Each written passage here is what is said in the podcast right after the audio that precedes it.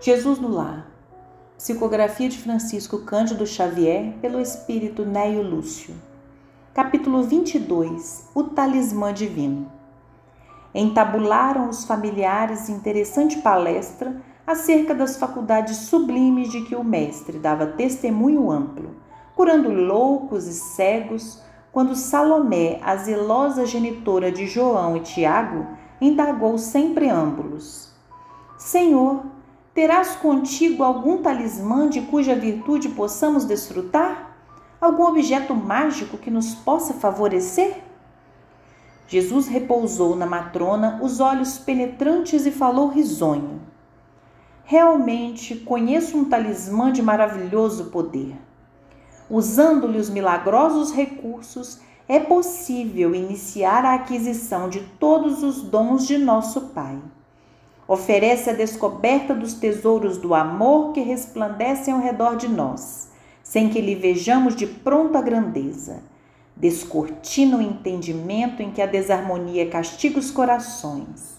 Abre a porta às revelações da arte e da ciência. Estende possibilidades de luminosa comunhão com as fontes divinas da vida convida à bênção da meditação nas coisas sagradas.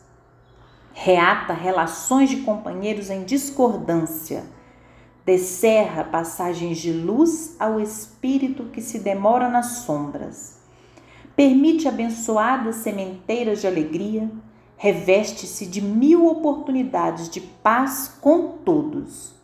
Indica vasta rede de trilhos para o trabalho salutar revela mil modos de enriquecer a vida que vivemos, facilita o acesso da alma ao pensamento dos grandes mestres, dá comunicações com os mananciais celestes da intuição.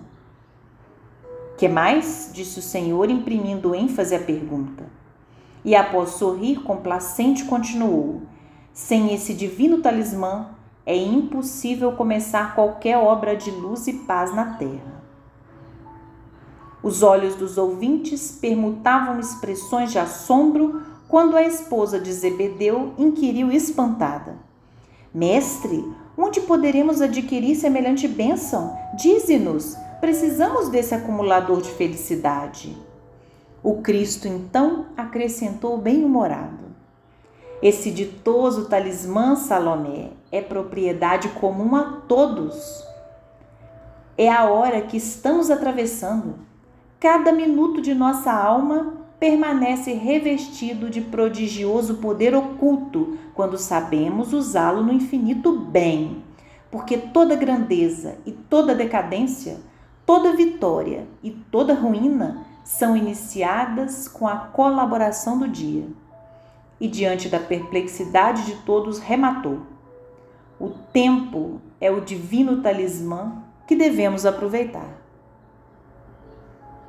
Quantas vezes nos ocupamos de cultos externos, né, de crenças místicas em torno de alguma coisa que nos traga satisfação, felicidade, quando na verdade o nosso próprio vaso da alma é o propiciador, é o talismã mais valoroso para que o tempo seja aproveitado seja no estudo, nas boas obras, no amor ao próximo, no perdão, no entendimento, que vamos exercitando a cada dia. Só o tempo bem aproveitado é o talismã mais precioso. Paz e saúde. Grande abraço a todos.